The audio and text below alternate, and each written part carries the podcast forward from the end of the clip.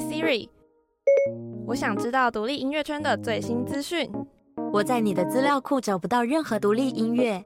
什么？那 Siri 还有什么门路可以让我了解的吗？印地独乐乐，懂你的快乐。您现在收听的是福大之声 FM 八八点五，印地独乐乐。独乐乐不如众乐乐，那就让我们一起来听印地独乐乐。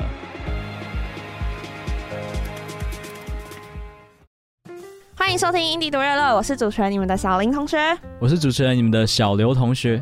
转眼之间就来到剩下倒数第二集了，觉得怎么样？时光飞逝，时间真的过得。我们竟然已经做一年了。对啊，就是已经访问了这么多来宾，仿佛当初小刘刚来找我的时候还是昨天。那我们今天邀请到来宾陆行呢，我觉得跟我们这个时间的缘分有一点小相关，就是因为他们五年前有来过我们电台啊，对啊，五年后又回到了我们的印地独乐乐。也蛮好奇他们这些年来在音乐上有哪些改变，因为最近出了两张 EP，就可以感觉出他们不管是创作方式还是音乐上都改变蛮多的。那陆行人他们是在二零一八年由主唱兼吉他手的不安、贝斯手宝仔跟鼓手田乙三个人所组成的。那就像刚刚说的，就是他们最新推出了两张 EP，最新的这张输出点四七九也算是承袭了上一张 EP 的一个续作啊。可以听得出这三首歌跟上一张的三首歌整个连贯性是蛮强的。嗯，我们等一下会小小播放一下，因为他们还没有完全试出他们的新歌，嗯、所以我们就是可以稍微小小试听版，对对，给大家听，给这个粉丝听这个抢先版福利。那我们就先来听听这张 EP 输出点四七九的第一首歌曲《极端理想》。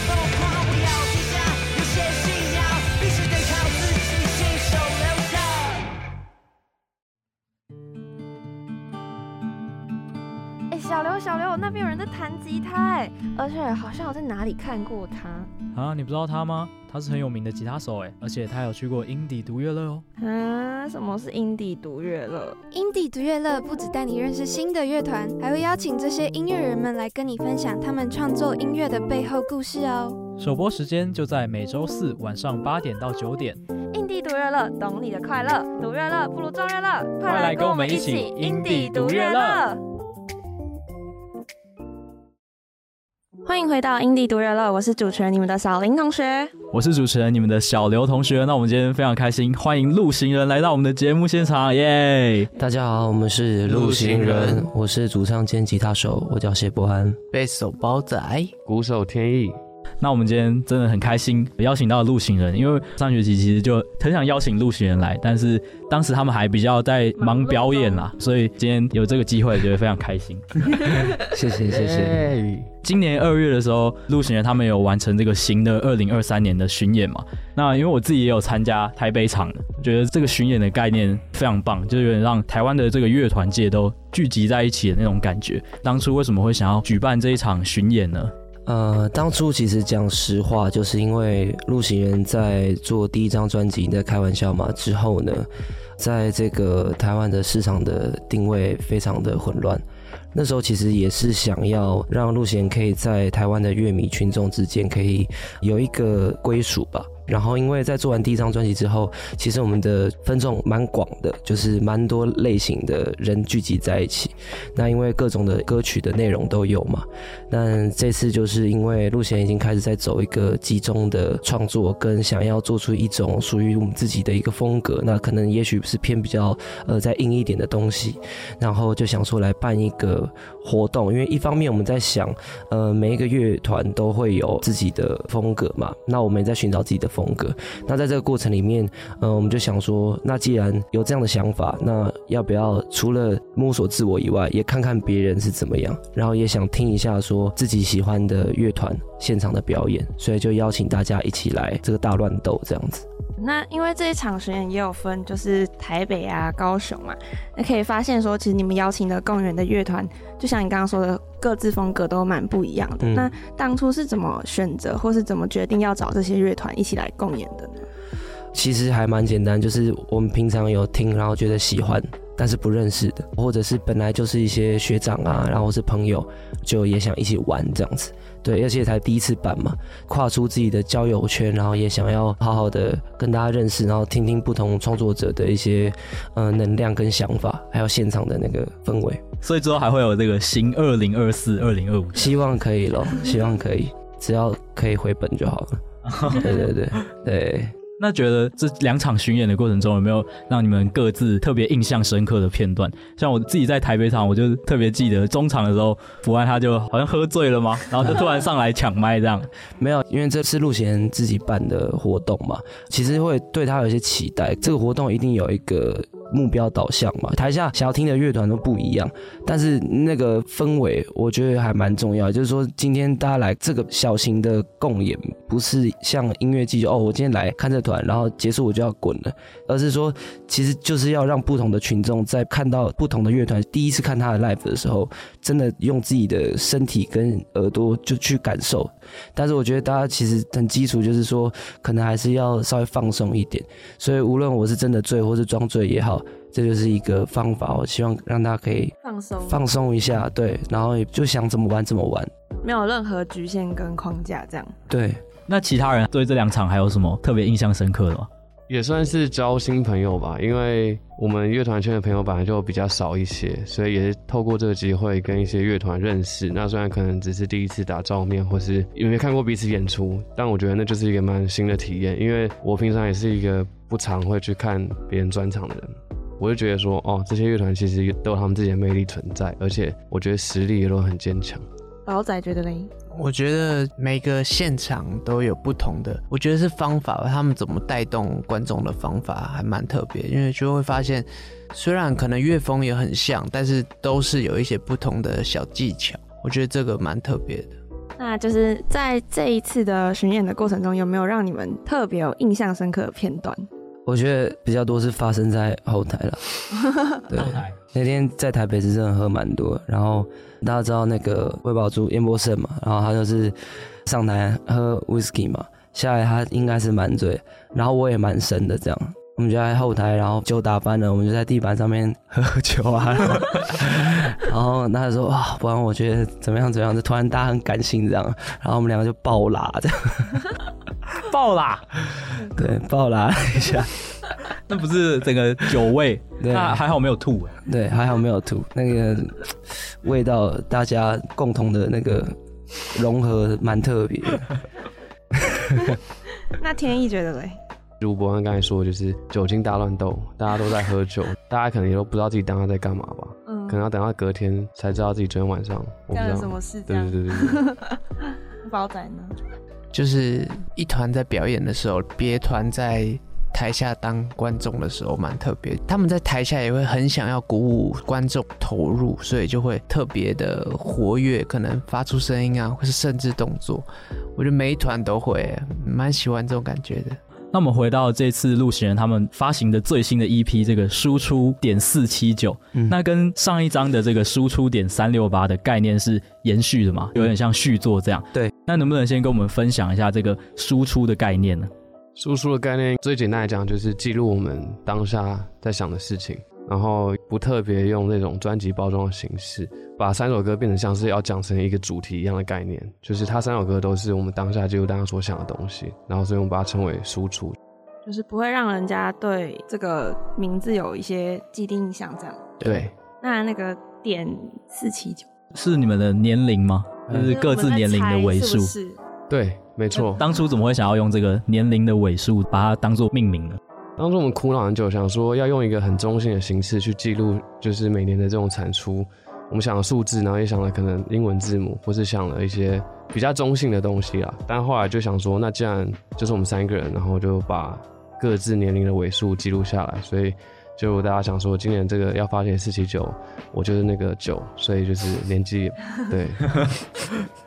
这个想法之前 Adele 的那个做法，其实我觉得就还蛮棒的，可以真的很清楚的让大家知道说，哦，这个输出是来自哪一个时候。那对我们自己来讲也很清楚，对，因为我觉得创作也是我们自己要很清楚嘛。大家清不清楚？那就从你们的节目就可以清楚了。对对对，对。但对我们来讲，就很像看一张照片，哦，这是什么时候的东西，也像是在记录自己的那种感觉。对啊，对啊。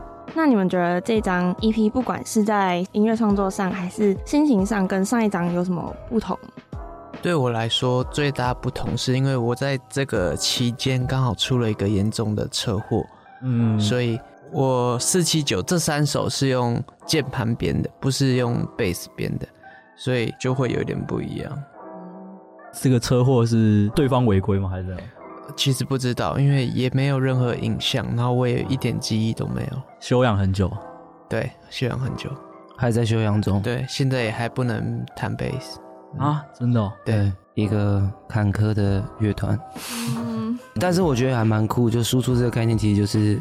就像刚刚讲记录当下嘛，嗯，然后这次的贝斯也很好玩，就是因为我们还是要录真的贝斯嘛，我就跟小宝就是在玩说，哎、欸，他弹哦，他帮你按，他帮你按，我我弹左手按嘛，然后他弹右手这样子，然后然后也有我自己弹的啊，就是然后他还教我这样，就在那个办公室里面，然后就很不会弹啊，因为就完全不同的乐器嘛，然后痛超难听的，但是就是就算难听也是一种味道嘛，对，这也蛮蛮不错的。他是伤到手的神经吗？神经，对对对，是非常严重的，就是要花时间的，嗯，要复健的那种，对对对，一定要赶快康复，没错。那天一觉得嘞，就是有什么心境上不同？我觉得我没感觉到什么不同，可能就是因为从三六八到四一九的创作形式，我们就改变成三个人在练团室里面用 jam 的方式把它做出来，所以这两张的专辑，我觉得在创作上的方式就像是我们刻意要这样做的，然后我也觉得这样的方式。让这两张专辑，其实在听感上会有一些蛮类似的感觉。对对对对对对，应该有感觉吗？有有有，那个编排上也有一点类似的感觉。嗯嗯嗯嗯。那不安呢？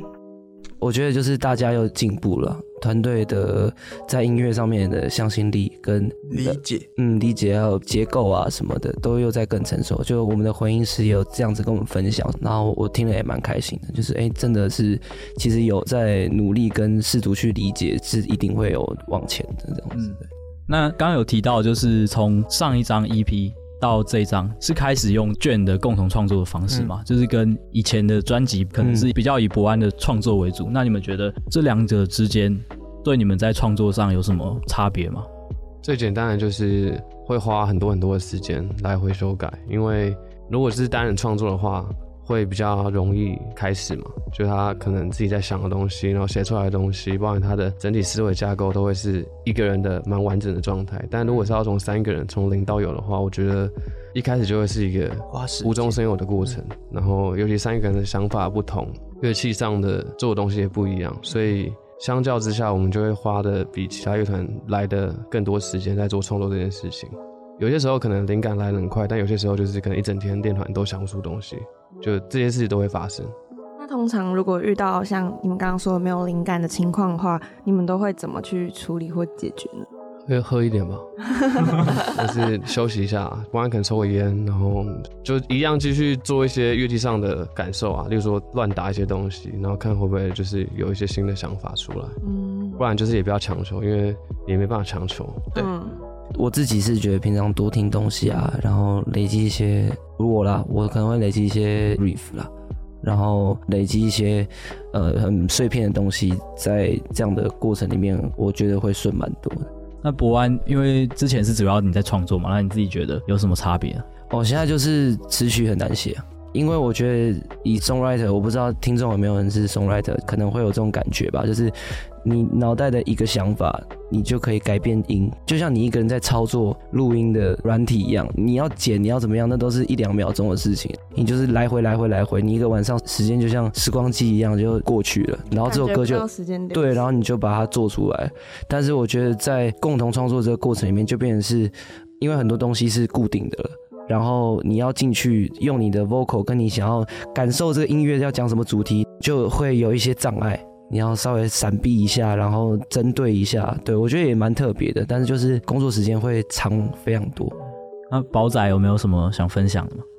创作上来说，就是空间更大，所以你等于是要更认识自己想要什么。因为当有一个雏形的时候，你就可以用这个基本，然后往上加。啊，现在是空的，你加什么都是合理的，但你就要决定你到底要加什么。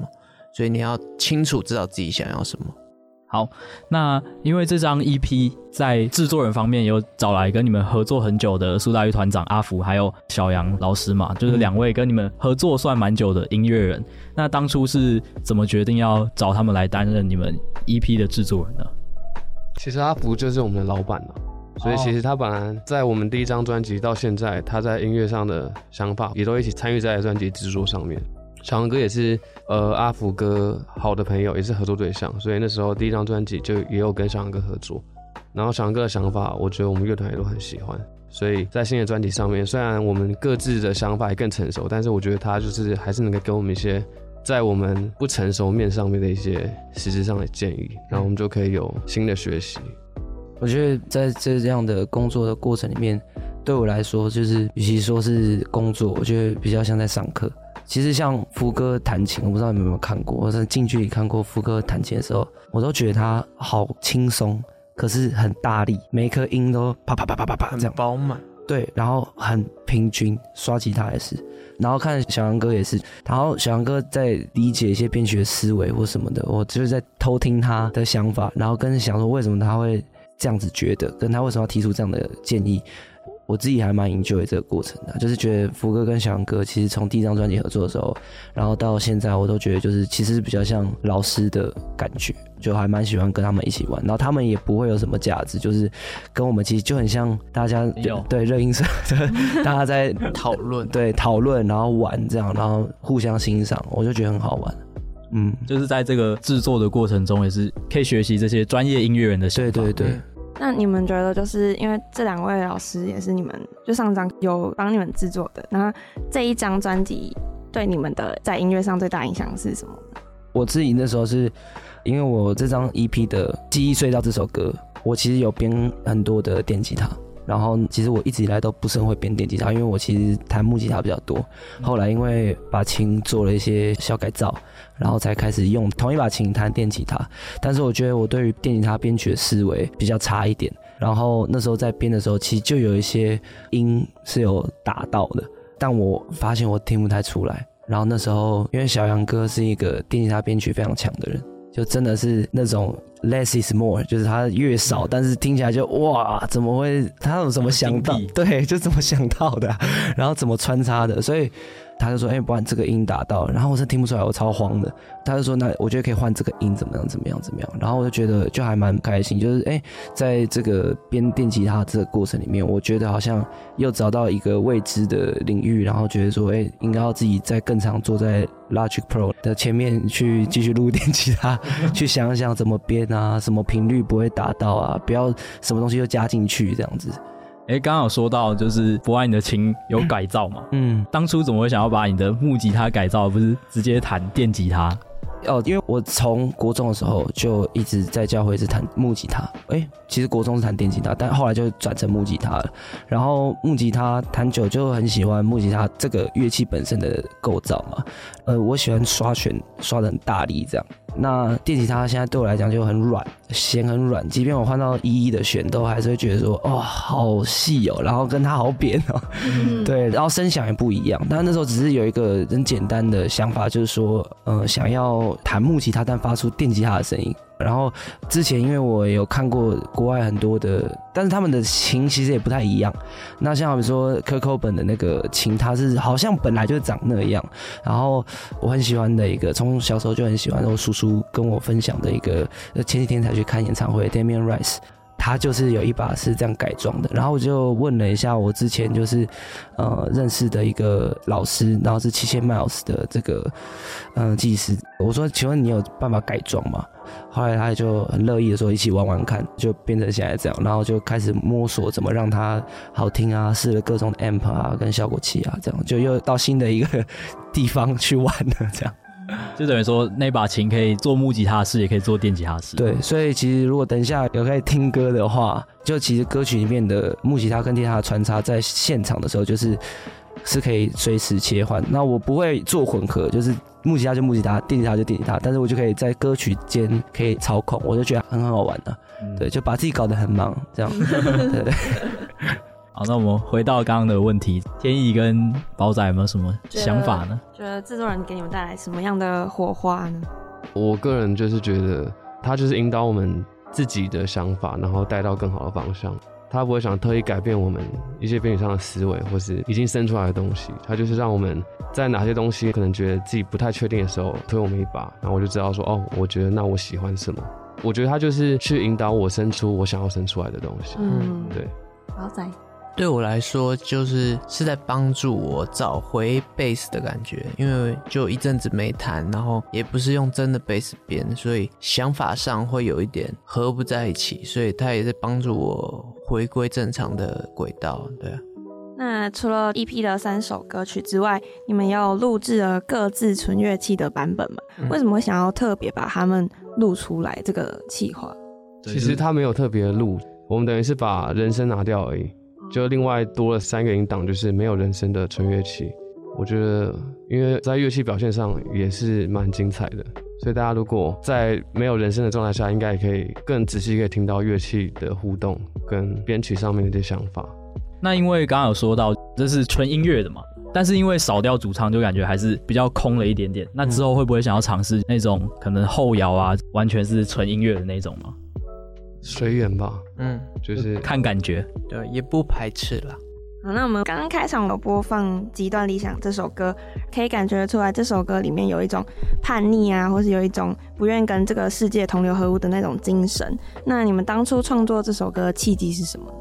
呃，当初写这首歌的契机，其实我那时候因为。就我觉得生活当中很多事情都可以成为创作的动机嘛，跟养分。嘛那时候就是我自己比较着迷在做一些企划的想法或什么的。然后其实我当初有一个蛮大的一个想法，就是因为大家知道上一张有一个混蛋使徒嘛的这首歌，那我觉得在歌曲里面可以让大家去投射某一种类型的角色，还蛮酷的。只是我觉得上一张讲的东西，我觉得都还比较空泛，比较大范围一点。就是混蛋使徒对我们来讲也很遥远。就是那要怎么变成 混蛋使徒呢？又像一个冰棒，但是又好像里面蛮有各种想法跟自己的信仰的一个角色，他怎么变成这样的？我觉得就是想要更深入探讨这些的问题，因为我觉得这样才会把这整个感觉架构再更明显。对，所以那时候写极端理想，其实我就有想象说，哎。可以是可能混蛋使徒以前的一些故事，然后他一直坚持这首歌的一些想法，然后后来就变成一根冰棒了。然后发现这个世界就是这样子，他就升华了到不在意别人怎么看他的那种过程了。所以那时候想的动机是，哎、突然从这个角度切入，然后觉得说，哎、那我来好好的细讲一下这个事情，这样。哦，所以有点像是混乱使徒那首歌的延续，这样。嗯，对我来讲是有点像这样。对，那歌曲中除了就是听起来蛮 rock 的那种感觉，那也有加入像是饶舌的元素，也有点感觉像之前智能约瑟的那种。嗯、对，对，其实我觉得那个时候，因为是我们回到共同创作，的状态，也不是回到，就是尝试共同创作。那我就觉得就有很多对我自己也是一个新的挑战，我就觉得有很多的嗯空间，因为其实三个乐器，包含我自己编曲编电吉他的能力也没有到非常好，所以那时候其实就觉得可以有各种元素去补一些空的地方。然后跟这个歌给我的感觉，像那时候《真元色》整首歌就有给我一种感觉，是他很科技、很冷静，然后有很冲的地方，但总是好像有一种有些东西快爆但没爆出来。然后那时候就很下意识觉得说，哎，好像可以做这样的设计，就是因为我自己还蛮喜欢一个团，就是那个 Rage Against the Machine，他们就是那个东西，我自己还蛮喜欢。我其实根本不会饶舌啦。就只是觉得说，哎、欸，那在乐团里面，然后把一些想喷的话喷出来的感觉是怎么样？然后玩一些节奏的东西，感觉又是新的一种乐器，所以就这么做。后来觉得，哎、蛮好玩的。而且我觉得在写这种词的时候，跟你旋律线的韵脚，那会有多的空间让我可以写词。你也不用在意那么多，噼里啪啦节奏给它干满，这样子就很棒。所以我就才会想说，哎、那就延续。既然智能角色玩蛮爽，那极端你想。好像也很需要这个东西，对，再来一首爽歌，对，再来一首爽歌，对。之前那个混蛋使徒也有拍 MV 嘛，这首歌也会延续他的这个 MV 的主题再拍一支吗？嗯、呃，我觉得这个现在不好讲啦，但是我自己有一些想法，然后我觉得这个想法是我想要自己保有这个想法，因为目前还没有人做，所以 OK OK，对，但是我觉得还不错，我觉得你的想法也嗯，刚好蛮对，但是也有可能我们不会做啊，因为毕竟。动画的那个就时间呐，它需要更长的计划的时间。好，那我们先进一段广告，等等回来会有陆行人更精彩的分享内容哦。月老啊，月老，我希望……哦吼吼，我来帮你牵线啦！想要哪一型的男孩子，快跟月老爷爷有说，绝对包你满意！吼吼吼吼。嗯。哎呦，小妹妹。不用犹豫啦，看你是要高的、矮的、瘦的、胖的，也有，通通都有哦。哎呦，不是啦，我是想要你帮我牵一条独立音源线啦。虾米？你是说阴帝独乐乐最夯最酷炫的独立音源线吗？啊，早说嘛，就让我来拉近你跟音乐人之间的距离吧。吼吼吼吼吼！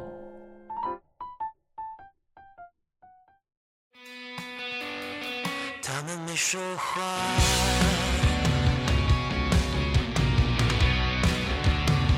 他们没说话。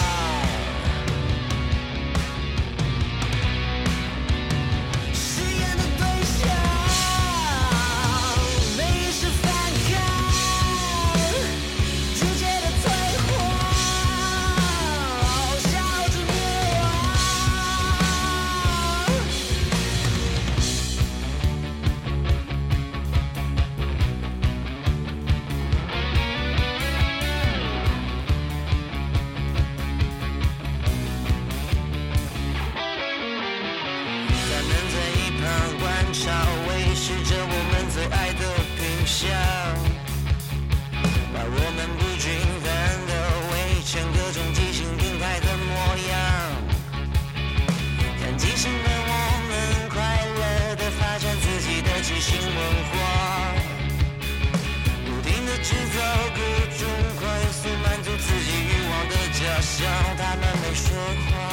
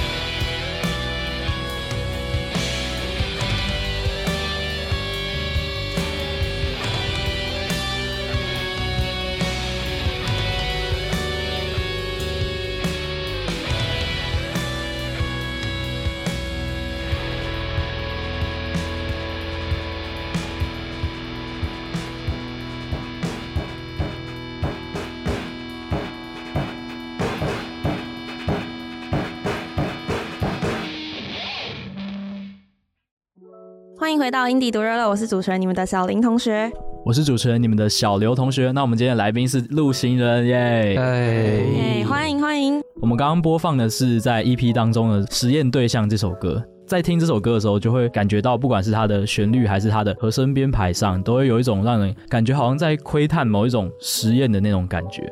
那想要问一下，这首歌当初在创作的时候，背后有什么样的含义吗？呃，其实就是这次的乐器内容跟三六八也有一些小连贯，然后我觉得这首歌我在编东西的时候的想法跟智能乐社的逻辑蛮像的，然后加上大家配器全部人搭起来之后，我自己感受到一个氛围，就是它有点鬼迷的感觉，但这个鬼迷感觉又带了一种未来现代感，比较笼统的一些 干话这样对，然后。呃，反正我就在想说，哎、就是那时候在发生一件，就是 Chat GPT 嘛，然后我觉得，哎、可以再写一下这个题材。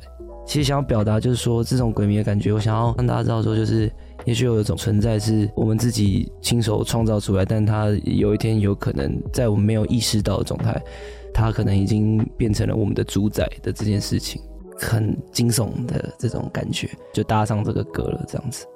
因为歌曲当中你有不断唱到“他们”这个词，很好奇说那个“他们”有意指什么吗？这个“他们”我是在讲就是 AI 啊，演算啊。我觉得这件事情对现代的人来说很亲密吧。是当初在写的时候，就有一天坐在捷运上，然后大家就是在划手机嘛。那因为我自己对这件事情有特别的稍微控制一下，这样就发现说哇，大家都没有在说话，然后就低着头划手机。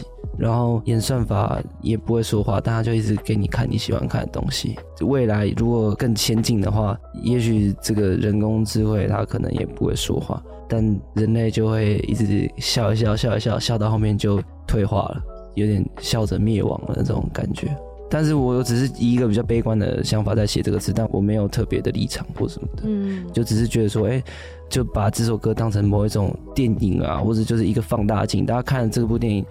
不要觉得是作者的一个主观导向，或是要洗脑你什么东西，或是制造恐慌也没有。因为我觉得重点是要怎么利用这个东西，它终究还是要变成工具。如果你变成被它利用，那这可以稍微意识到也没有不好，放大镜而已。哦，对，我自己有时候也会这样啊，就是你就在酒店上，或者你在公车上，你就无聊嘛，看看大家都在干嘛，嗯，然后你就发现大家真的都在划手机，都在划手机，嗯。但我觉得，就是你有时候这样过度的这样划手机，你反而错过了窗外的风景，对之类的窗外的风景。其实我自己觉得还蛮多那种人跟人之间那种感性跟理性的东西，然后还有一些生活小碎片都很动人。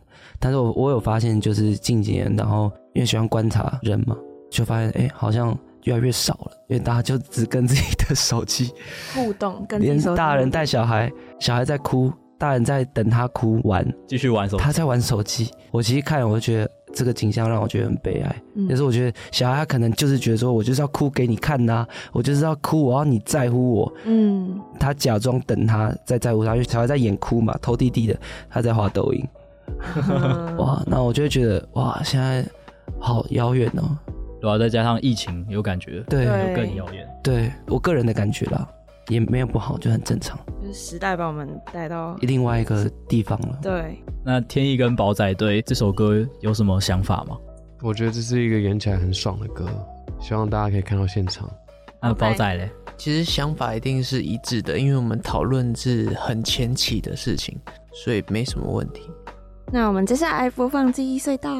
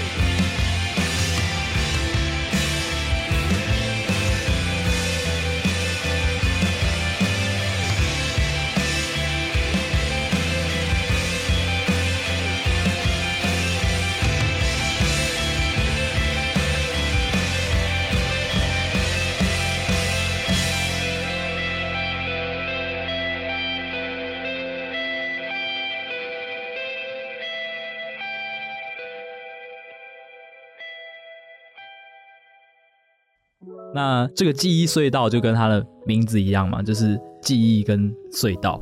为什么会想要用隧道来当做这个记忆的意象呢？嗯，就那时候在做这个歌的时候，因为我自己就是有一天，呃，就精神这个在混乱的时候，就出了一个车祸，在隧道的出口，然后那时候对隧道就有一种觉得。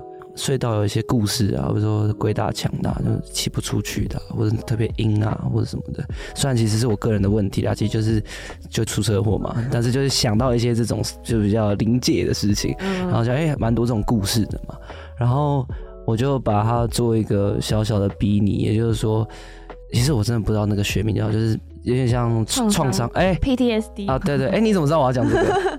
我猜的，就是很像出不去的隧道，进去之后你就不会出来。然后你其实生活里面，你其实一直都待在这个隧道，所以你到时候你会有点分不清楚什么是现实的颜色，还是其实你还在隧道里面。大家有看过那个一四零八吗？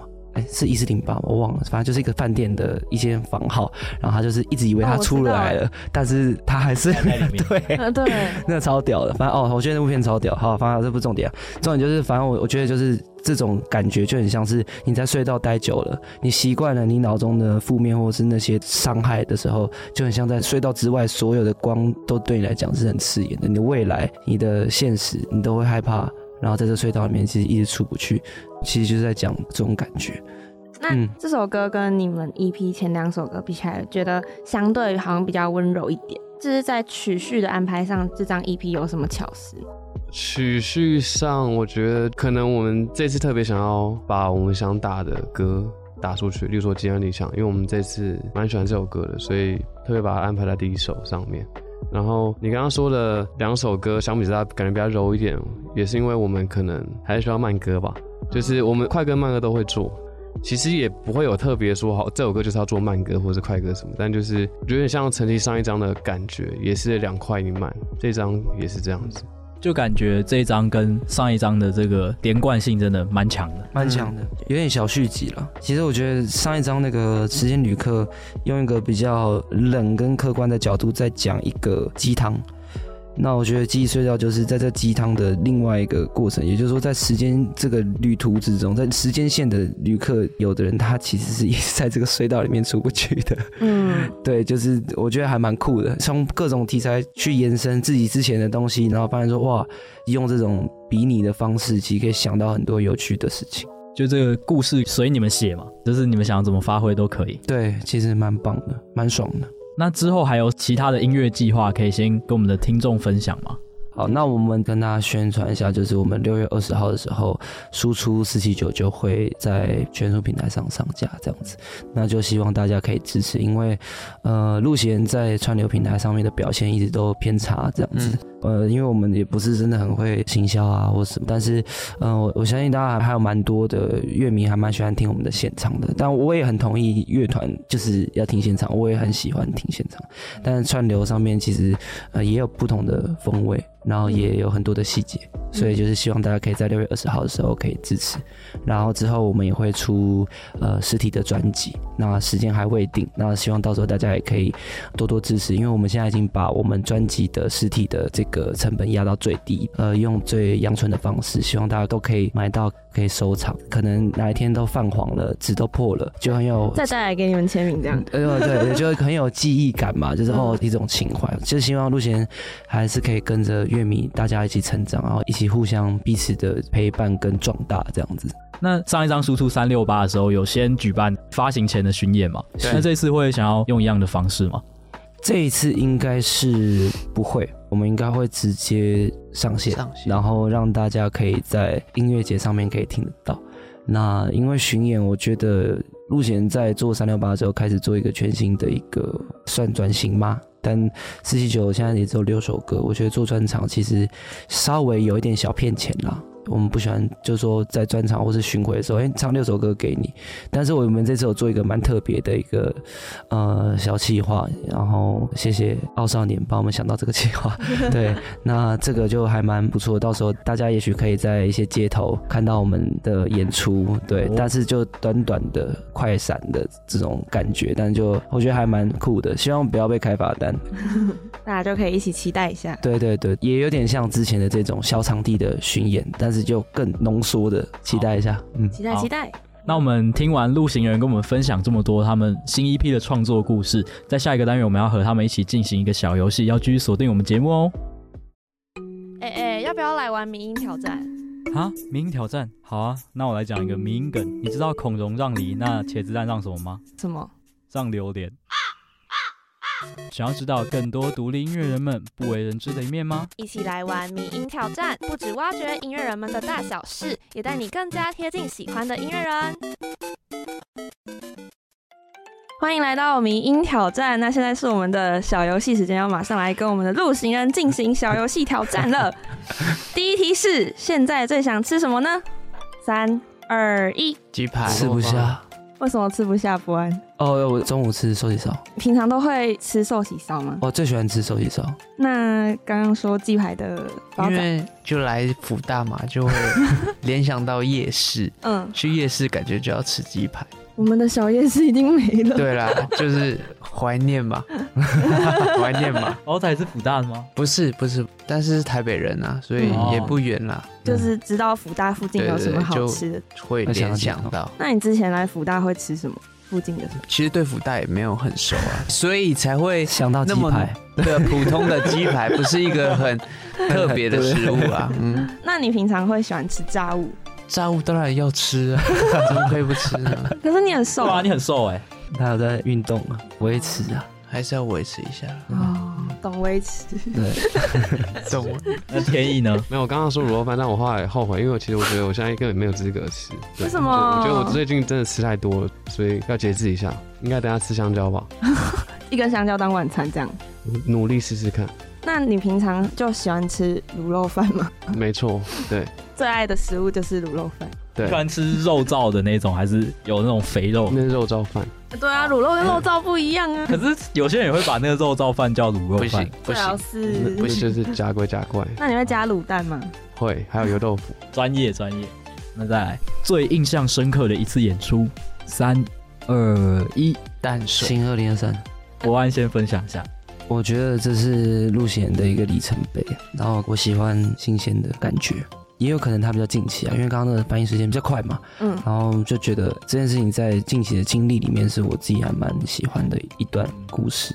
那宝仔说淡水吗？淡水等于是我们的第一次音乐季，然后那是跨年场，所以是我们第一次的相对大一点的舞台，所以蛮印象深刻的，各种 cover 歌曲也很特别。也很特别。嗯而且当下气氛还蛮好的，让我也蛮意外的，因为不知道自己可以做成怎么样。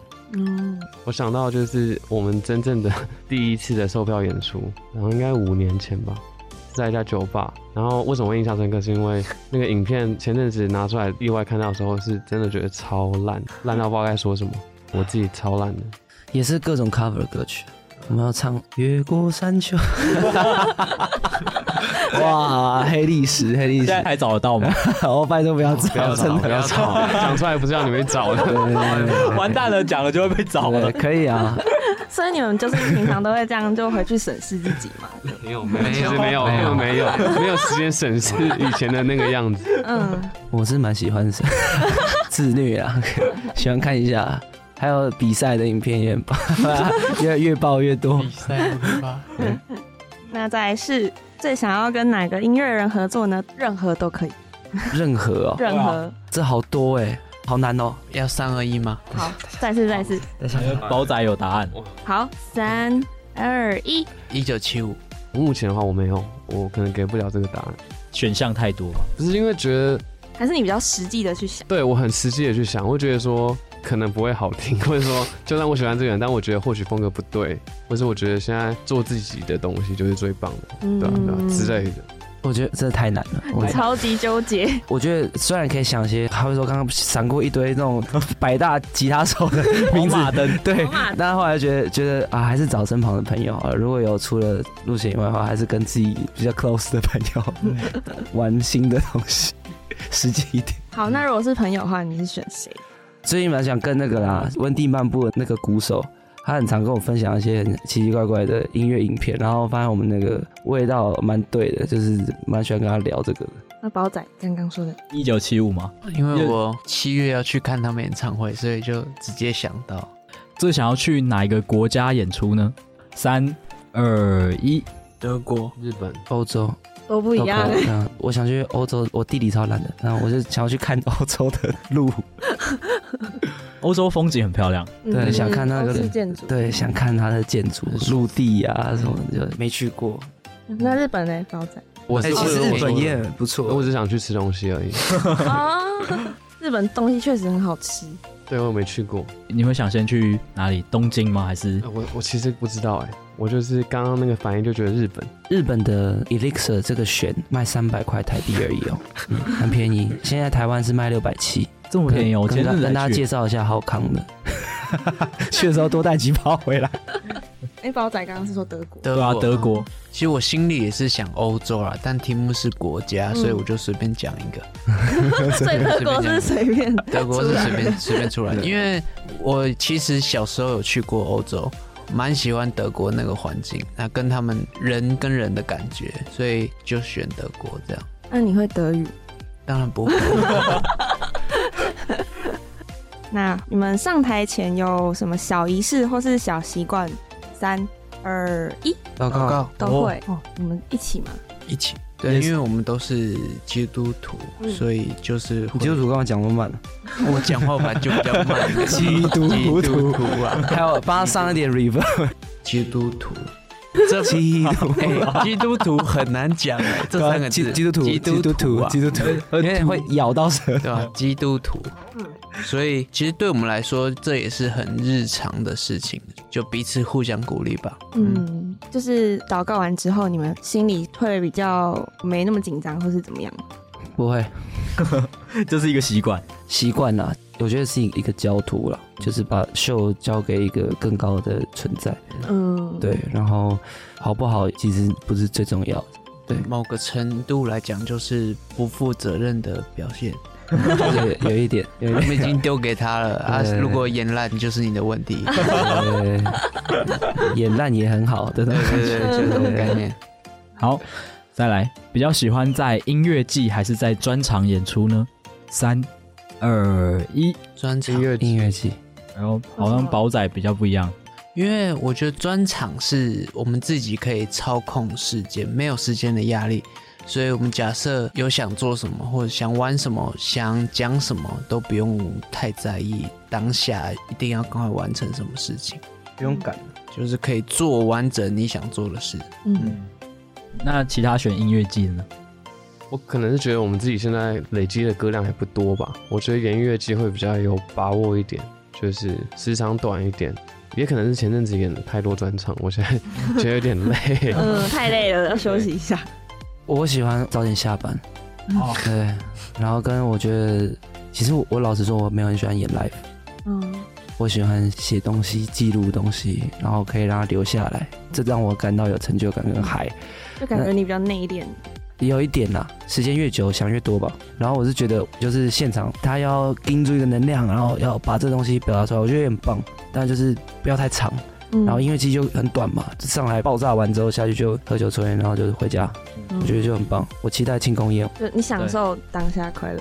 对，然后当下我也很快乐，但不用太久，因为太久的快乐对我来讲，对太消耗了，就是我回家会很空。对嗯，那就如果你们不是以演出者身份的话，是喜欢去音乐季还是专场？我喜欢去专场。专场嘛，就是可以听哦他们的声响做的怎么样啊，然后看他们的乐器啊，然后想听他们嗯 talking 啊，跟他们怎么歌的串接。我觉得其实我自己去看专场比较是学习，对在做功课，八成两成在享受。对，有的时候这个乐团很强，那个能量很强的时候，做功课就越来越懒散，就会变成是 六七分在享受，然后就去买啤酒了，就觉得哇好爽哦这样。嗯嗯嗯，对。就是也会觉得专场的表达会比较细腻嘛。对，比较深沉嘛，嗯比较能够真的知道他们在想什么。嗯嗯，那最喜欢输出两张 EP 中的哪一首歌呢？三、二、一，混蛋使徒有点像。都不一样哎，谁要先分享呢？我好，我就觉得接下来发的这张阶段理想，我觉得是打鼓可以打蛮爽的，还有吗？就是爽，就是爽。好，对，宝仔，我是说智能约瑟嘛，对，因为这首歌的最开始是贝斯先来，我很喜欢那个 riff，就这样而已，也没特别。我觉得《混乱使徒》的整体性很高，乐器表现，然后跟他的整个 image，我觉得很集中，我蛮喜欢的。这首也是你觉得你自己创作到现在最满意的吗？哎，不是，不是，我觉得应该是以我是以陆贤的角度来思考，我觉得这首歌是一个蛮就像一把大刀砍出来的感觉，然后我蛮谢谢这把刀的，然后也觉得很很帅，就是真的很喜欢。好，再来是最喜欢什么乐器的声音呢？三二一，钢琴，钢琴，哦，只有两个钢琴宝仔是选自己的贝斯，本命。嗯，为什么其他人选钢琴？没有，我只是呼吸。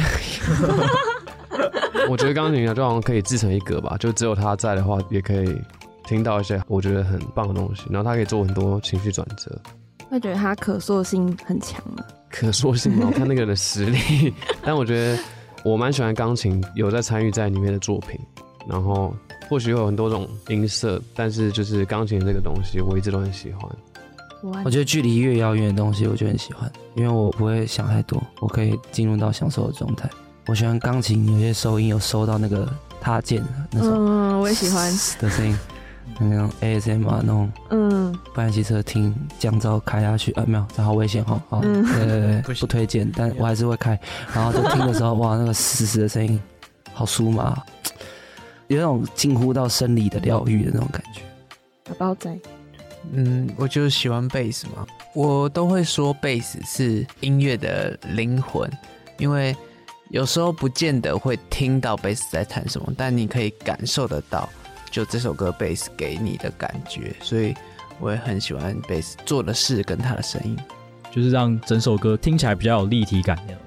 对啊，我在学贝斯之前是不知道贝斯在干嘛的，我不认识这个声音，是根本听不到。就是我当听一首歌的时候，会记得哦，可能吉他、可能钢琴的旋律，但完全不知道贝斯在干嘛。嗯，但当我真的认识，然后知道贝斯在干嘛的时候，就会被贝斯所吸引，对它的呈现会很惊人。嗯，给这首歌完全不一样的感受了，就嗯更深入。没有，也是你的用法了，我觉得也蛮特别。哦，你说我对贝斯的想法，对啊，这我不敢讲嘛。嗯我所以我帮你讲啊，我 OK 我是我自己觉得啊，那如果不玩路行人的话，最想要做什么呢？三、二、一，先休个假，放假休息，爽被躺在家里。对，先休个假。有想过其他职业吗？我算有哎、因为我本来就不是玩音乐的，就是乐团这个选项是对我来说是意外。我原本要做从商啊，或是当体育老师啊，是原本可能的路，但是就忽然杀出一个乐团，就做下去。你们呢？我会做自己的，存钱做自己的创作，然后或是玩别的团，但就是再休闲一点的，就是真的把它当成是精神抒发这样。就还是在音乐领域。对，不然就是回去麦当劳打烊班，因为那真的时间短，但是又可以赚到一点钱。嗯，是不然就是看可能，假如大家有人信任，或是有团队信任的话，说哎就可以帮忙想一些小企划或什么的。我对这件事情也越来越喜欢了，蛮有成就感。我就把我存的钱先拿去买那个刮刮乐或大乐透，如果有中的话就可以休息了。非常的蛮酷废。最后是那有没有想对歌迷说的一句话？三二一，谢谢哦。加油！那包仔呢？我再说多一点嘛，歌迷等你很久。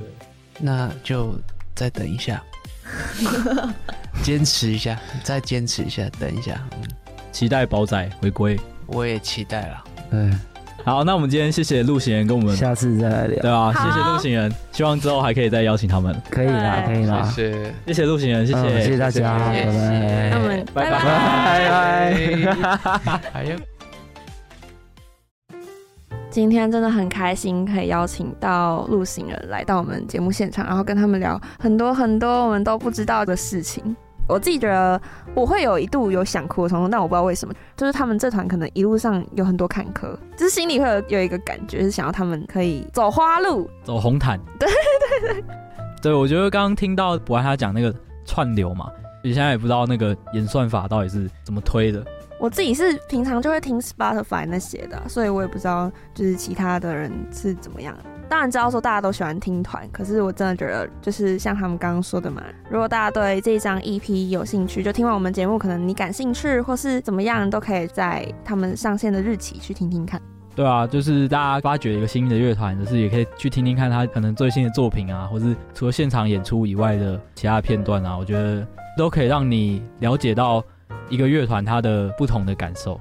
你在耳机里反复去细听，就可以知道这个乐团他们细节到底有哪些安排啊，他们的编排是怎么样的，或是他们想说些什么。那小龙，你刚刚是不是想分享，就是你跟陆行人有什么渊源之类的？哦，其实也没有什么渊源啊，就是之前有去看陆行人的巡的这场专场嘛，就觉得他们是真心的想要把台湾的乐团结结合在一起的感觉。嗯，就都整个玩在一起吧。像我那时候参加完，我也是原本不认识布莱梅，因为听了这场更认识布莱梅，我觉得这也是共演的一个有趣之处吧，就是认识更多不一样的乐团。